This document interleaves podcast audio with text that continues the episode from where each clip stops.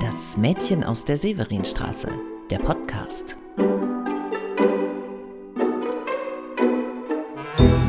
Ich bin Annette Wieners und ich bin die Autorin des Romans Das Mädchen aus der Severinstraße. Es geht in dem Buch um eine junge Frau aus Köln, die 1937 als Fotomodell entdeckt wird und die gegen ihren Willen das Gesicht der Nazi-Propaganda werden soll. Außerdem geht es auf einer zweiten Zeitebene, der Gegenwartsebene, um die Enkelin des Fotomodells von damals. Diese Enkelin hat mit einem Nähe-Distanz-Problem zu kämpfen und muss sich auch mit der Geschichte ihrer Familie auseinandersetzen. In dem Podcast sind wir bei dieser Gegenwartsebene noch nicht angelangt, sondern wir stecken mittendrin in Fragen, die sich um die 1930er Jahre, die NS-Zeit, die reichsdeutsche Mode und um meine Großmutter Maria Reimer drehen, denn die Geschichte in dem Roman lehnt sich an wahre Begebenheiten an. Euch sind beim Lesen und beim Hören des Podcasts viele Geschichten eingefallen, die ihr in euren eigenen Familien gehört habt und damit habt ihr euch bei mir gemeldet. Das ist großartig. Ich habe schon Kontakt zu manchen von euch aufgenommen und damit begonnen, Interviews zu führen. Bald gibt es davon einiges zu hören. Aber heute machen wir erstmal noch was rund, was wir in der ersten Folge begonnen haben. Da habe ich euch ja das erste Kapitel des Romans mit ein paar historischen Geräuschen abgemischt. Die 17-jährige Maria Reimer war da auf dem Weg zum Vorstellungsgespräch nach Düsseldorf in dieses Fotoatelier, das ihr später zum Verhängnis wird. Und da schließen wir jetzt an. Ihr hört Das Mädchen aus der Severinstraße, Kapitel 3 in Auszügen.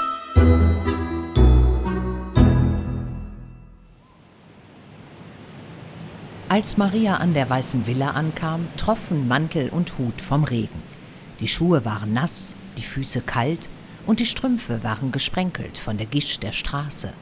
Doch das war egal, denn jetzt, wo sie so weit gekommen war, erfolgreich von zu Hause verschwunden und durch Düsseldorf geeilt, spürte Maria eine Kraft, mit der sie alles bewältigen würde.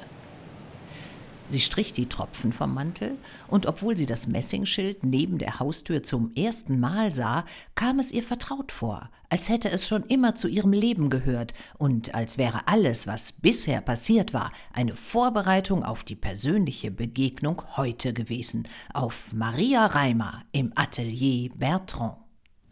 Sie betätigte den Türklopfer und nachdem niemand öffnete, stieß sie die schwere Holztür auf und betrat eine imposante Eingangshalle. Ein Kristallleuchter hing von der Decke, ringsum zog sich verschnörkelter Stuck, am Boden glänzte Marmor in dem Schachbrettmuster, das Maria aus dem Kontor des Vaters kannte. Aber anders als in den Räumen in Köln hätte man in der Halle des Ateliers einen Tanztee abhalten können. Oder eine Kulturschau. Guten Tag. Ihre Stimme verlor sich, es kam keine Antwort. Nur der Kristallleuchter knackte am Seil.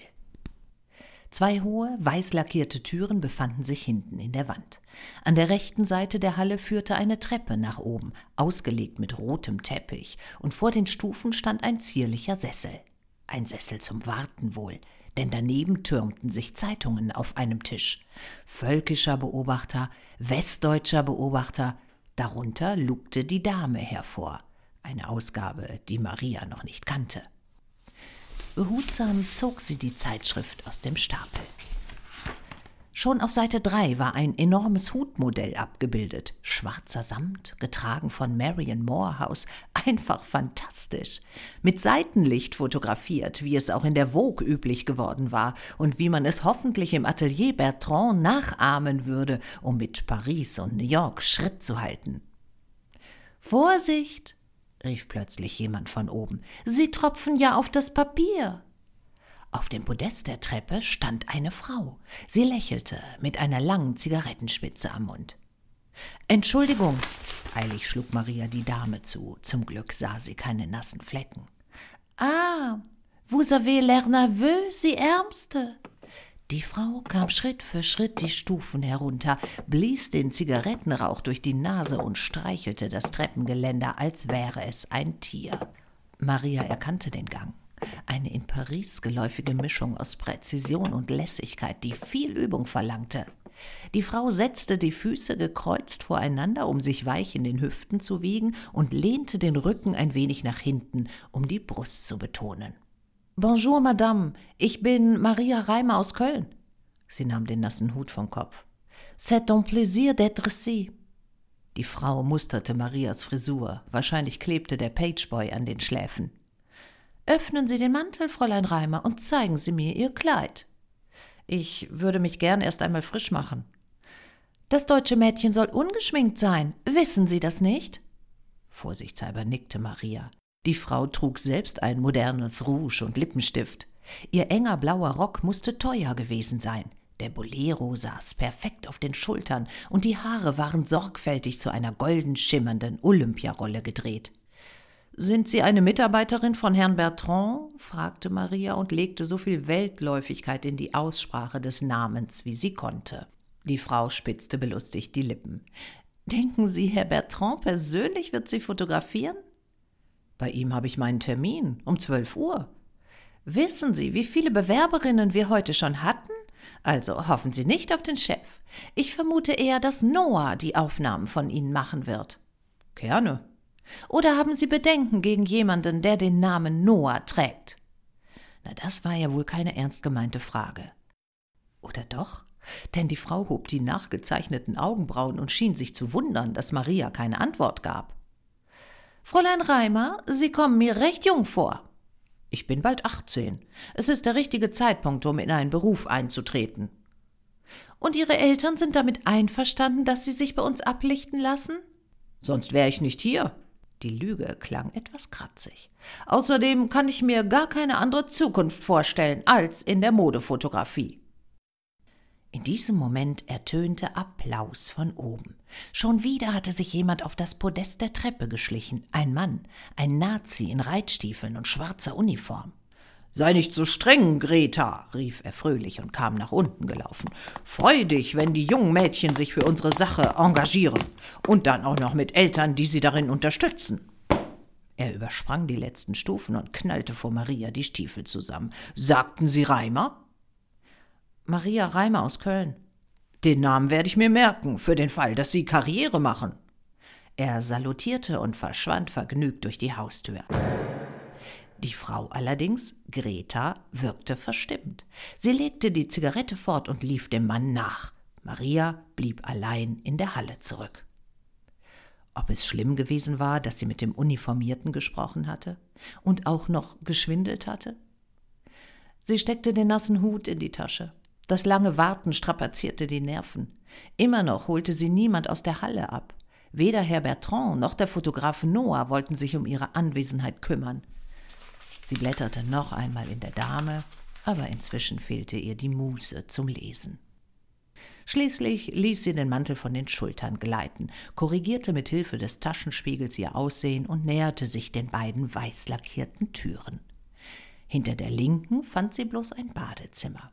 Durch die rechte Tür aber gelangte sie in einen langen, dämmerigen Flur, der sie um mehrere Ecken in den hinteren Teil des Gebäudes führte. Am Ende des Flurs stand eine weitere Tür einen Spalt offen und Licht drang heraus. Auf Zehenspitzen, die Tasche an sich gedrückt, sah sie um die Ecke. Ein junger Mann stand über einen Schreibtisch gebeugt und blickte durch ein kleines silbernes Gerät. Dunkle Locken hingen ihm in die Stirn, und obwohl er sehr in seine Tätigkeit vertieft schien, fuhr er plötzlich hoch, als hätte er Maria atmen gehört. Das silberne Gerät ließ er in der Hosentasche verschwinden und schob mit der anderen Hand etwas auf dem Tisch durcheinander, fast wie ertappt. Mademoiselle?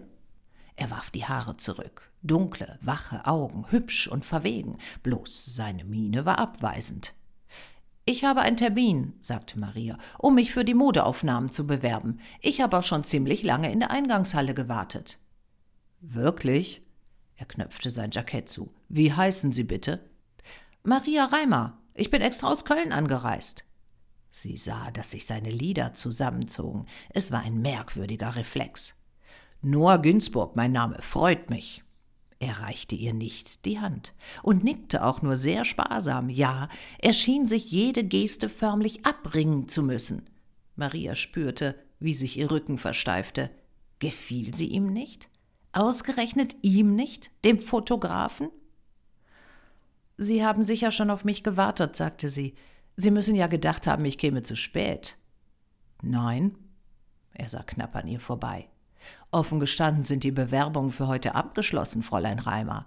Und die Damen, die wir eingeladen hatten, sind sämtlich im Studio erschienen. Uns fehlte niemand. Das kann nicht sein. Um fünf nach zwölf habe ich alle nach Hause geschickt. Ich stand vorne in der Halle. Der Eingang für die Bewerberinnen ist an der Seite des Hauses im Hinterhof. Oh, bitte nicht. Sie stieß gegen die Schreibtischkante. Ein Missverständnis, Herr Ginsburg. Aber Sie werden jetzt trotzdem noch mit mir ins Studio gehen? Ohne zu antworten durchsuchte er die Mappen und Papiere, die auf dem Tisch lagen, und sie musste sich zwingen, ruhig zu bleiben. Er suchte doch hoffentlich nach ihrer Bewerbung. Er wollte ihr glauben. So fest sie konnte, verschränkte sie die Finger ineinander und wartete ab. Jetzt ließ er einen Stapel Fotos über die Tischplatte rutschen. Aufnahmen von Kleidern und Frauen und Landschaften. Maria sah das Schlagitterdenkmal, einen Militärwagen am Rhein und eine posierende Dame davor. War das nicht Greta mit der Olympiarolle? Endlich hob Noah Ginsburg den Kopf. Sie sind in unseren Unterlagen nicht verzeichnet, Maria. Dann zeige ich Ihnen meine schriftliche Einladung zum Bewerbungstermin. Sie konnte den Brief kaum aus dem Umschlag klauben, so aufgeregt war sie inzwischen. Und dann las der Fotograf das Schreiben, und zu ihrem Schreck schien er dabei nur noch skeptischer zu werden. Warum haben Sie eine Postlageradresse benutzt? fragte er. Was sollte sie antworten? Mit dem Postfach hatte sie verhindert, dass der Vater die Bewerbung entdeckte. Ich bin zweifellos Maria Reimer, und der Brief ist eindeutig an mich gerichtet. Gut, dann muss der Fehler wohl bei uns liegen. Leider lässt er sich jetzt nicht mehr beheben. Bitte? Sie stopfte den Brief zurück in die Tasche, fieberhaft um Worte bemüht. Doch der Fotograf kam schon um den Tisch herum, Noah Ginsburg, und sie konnte sich hervorragend vorstellen, wie er eine Kamera in den schlanken Händen hielt, aber stattdessen wies er zur Tür. Sie wollen mich nicht im Ernst hinauswerfen. Es liegt nicht an Ihnen. Unser Atelier hat sich für eine andere Bewerberin entschieden. Entgegen der ursprünglichen Pläne wird nun doch kein junges, sondern ein erfahrenes Fotomodell bevorzugt. Das glaube ich nicht. Wo war nur die Zeitungsanzeige? Sind Sie eine frische Frau mit Mut? Frisch! Doch Herr Ginsburg wollte den Text nicht einmal anschauen, sondern schob Maria am Ellbogen Richtung Flur. Empört riss sie sich los. Ich verstehe, rief sie. Es ist Greta, mit der Sie die Position besetzen wollen. Also bin ich von ihr mit Absicht in der Halle aufgehalten worden. Es ist nicht gut, wenn Sie jetzt laut werden. Sie wissen ja gar nicht, was es mir bedeutet hat, hierher zu kommen. Er wiegte den Kopf, und das Zimmer begann sich um Maria zu drehen. Wie überheblich er war, wie ignorant. Den Tränen nahe lief sie über den Flur, um die Ecken herum, dem Schachbrettmuster entgegen, doch kaum hatte sie die Halle erreicht, trat ihr schon wieder Greta in den Weg. Was ist passiert? Ich habe mich im Termin geirrt. Auf Wiedersehen. Greta versuchte sie festzuhalten, aber auch Noah Ginsburg schlitterte eilig heran, einen Mantel in der Hand. Warten Sie, Maria, ich bringe Sie zum Bahnhof. Ich gehe sehr gern allein und richten Sie Herrn Bertrand aus, dass er noch einmal Post von mir bekommen wird. Noah, Greta lachte, du hast Fräulein Reimer bei der Bewerbung durchfallen lassen. Energisch drängte der Fotograf Greta zur Seite, und Maria wurde klar, dass die beiden sich ziemlich gut kannten, und das bestimmt nicht nur von der Arbeit. Dabei war Greta mindestens zehn Jahre älter als er. Ach, wie weit war es noch bis zur Haustür? Maria wollte vor den Augen der anderen nicht wieder rennen und setzte die Füße bewusst voreinander, während Greta und Noah offenbar hinter ihr rangelten. Noah, ich fasse es nicht, rief Greta. Du hast sie gar nicht fotografiert, oder? Kann das möglich sein? Halt, Fräulein Reimer, bleiben Sie stehen. Greta, lass sie, sie ist minderjährig. Noahs Stimme bekam einen hässlichen Ton. Sie konnte mir keine Erlaubnis ihrer Eltern vorlegen. Wie dreist von ihm. Maria wirbelte herum.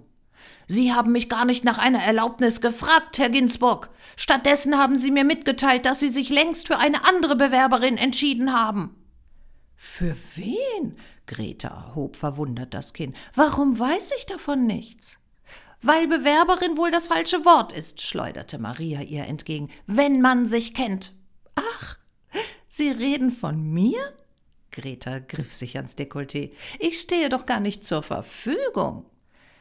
Das Blut rauschte in Marias Ohren. Noah kniff den Mund zusammen und Greta ließ ihre Zigarettenspitze auf die Fliesen fallen. Jetzt mal im Ernst, Fräulein Reimer.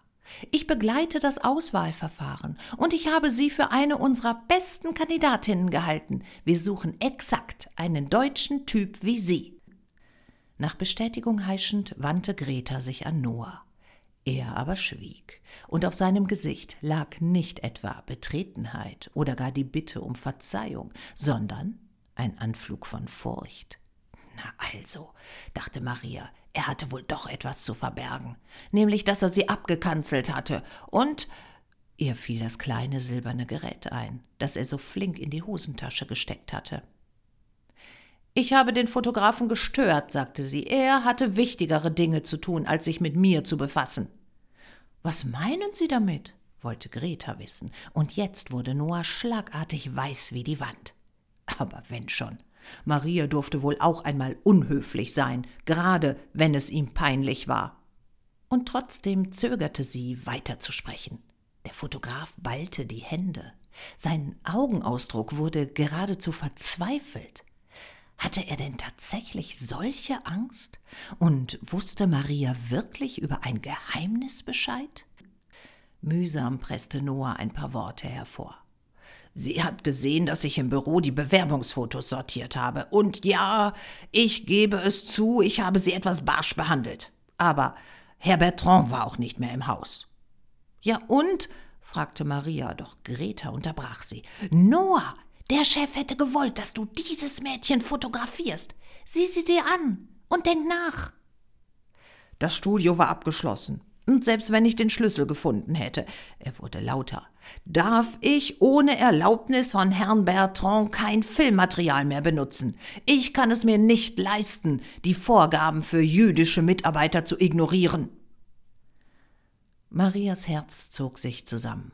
Also ging es auch hier nur um das eine, selbst in diesem Atelier wurde arisiert.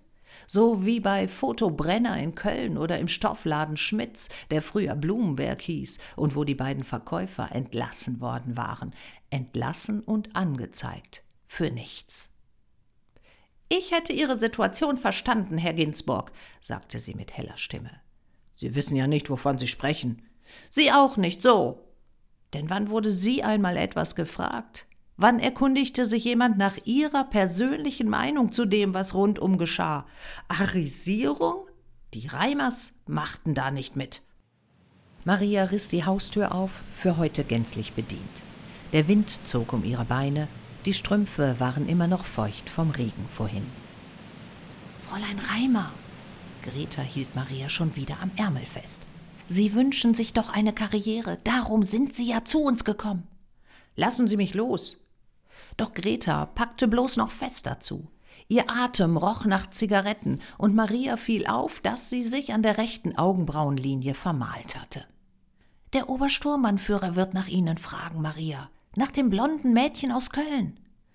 Ich kenne keinen Obersturmbannführer. Ach nein, Sie haben sich vorhin mit ihm unterhalten, in unserer Eingangshalle. Er hat großen Gefallen an Ihnen gefunden, das hat er mir gesagt. Also, was denken Sie? Wie wird der Obersturmbannführer der Waffen-SS reagieren, wenn er hört, dass der Jude Noah Ginsburg ausgerechnet Sie, das deutsche Mädchen, aus dem Atelier verscheucht hat? Ich lasse mich nicht erpressen und erst recht nicht verscheuchen, aber wenn es hilft, bezeuge ich gerne, freiwillig und aus eigenen Gründen gegangen zu sein. Aha. Gretas rotgeschminkte Lippen wurden schmal. Vorhin habe ich sie gefragt, ob es sie stört, sich von jemandem fotografieren zu lassen, der Noah heißt. Und jetzt? Entgeistert machte Maria sich los und lief über das Trottoir. Wie bösartig Greta war. Wie gemein ihre Unterstellung. Noah rief ihr etwas nach. Gehen Sie schneller. Laufen Sie, Maria. Wollte er sie verspotten? Sie bremste ab. Herr Ginsburg, es hat nichts damit zu tun, dass Sie ein Jude. Ich weiß es doch. Es ist alles gut, aber bitte gehen Sie. Von wegen. Nichts war gut. Sie trat auf der Stelle, aber sie konnte ihm doch nicht helfen? Schon wieder war Greta bei ihr. Geben Sie sich einen Ruck, Fräulein Reimer, drängte sie. Kommen Sie noch einmal herein, uns allen zuliebe. Maria zuckte mit den Schultern und nickte.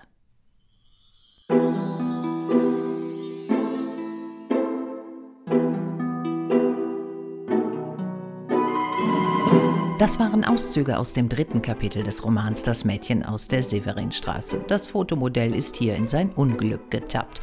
Und ihr habt gehört, wie zwiegespalten Maria Reimer dabei ist. Hin und her gerissen zwischen ihren eigenen Interessen und dem Gefühl, dass etwas nicht stimmt, mit dem Atelier nicht, mit Greta nicht, aber auch ganz grundsätzlich nicht, weil Geschäfte und Unternehmen arisiert werden, also Juden weggenommen werden und sogenannten Ariern überlassen werden und auch weil Noah Ginsburg als Fotograf offenbar von seinem Chef und einem Obersturmbannführer drangsaliert wird. Muss Maria Reimer sich da nicht klarer positionieren und auch helfen? In der nächsten Podcast-Episode lernt ihr die Geschichte einer Frau kennen, die tatsächlich in der Realität in Köln in den 1930er und 40er Jahren geholfen hat. Ich habe mit ihrer Enkelin gesprochen, das Interview bereite ich für euch vor. Und es hat mich bei der Aufnahme wirklich verblüfft, wie viel Ähnlichkeit die reale Geschichte mit dem Roman hatte. Das berührte sogar das Thema Mode, denn die Frau, um die es geht, die war begeistert von der französischen Haute Couture. Und wenn ihr die letzten Podcast-Folgen bedenkt, dann wisst ihr schon, welche Schwierigkeiten sie damit in den 1930er Jahren bekommen hatte. Aber die Frau ist trotzdem ihren Weg gegangen. Sie war eine elegante Dame, Fabrikantengattin und hat Juden im Versteck versorgt, hat sogar Pässe für sie fälschen lassen. Und wisst ihr, wo das Versteck war? in der Severinstraße. Ist das nicht unglaublich? Also ich freue mich auf die nächste Podcast-Folge. Bis dahin, macht's gut. Ich bin Annette Wieners.